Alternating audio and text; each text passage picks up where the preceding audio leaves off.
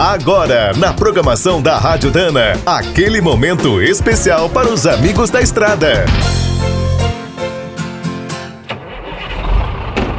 Está começando mais um minuto do caminhão.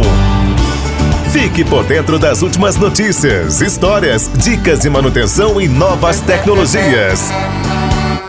Depois de todas as surpresas dos últimos anos, fazer uma previsão sobre como será 2022 é um trabalho bastante arriscado. Mas hoje vamos passar algumas informações importantes para guiar os profissionais que trabalham no transporte rodoviário de cargas. Uma boa notícia é que a vacinação segue avançando. A Covid está mais controlada e começam a chegar as primeiras vacinas brasileiras.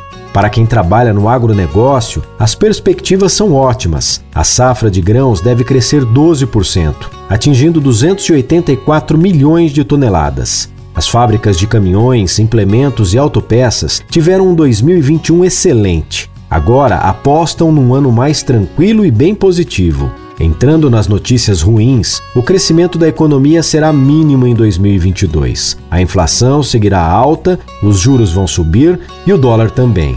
Com o real fraco e o petróleo bem cotado, o diesel ficará nas alturas. Por sinal, a Petrobras já anunciou o primeiro aumento do ano.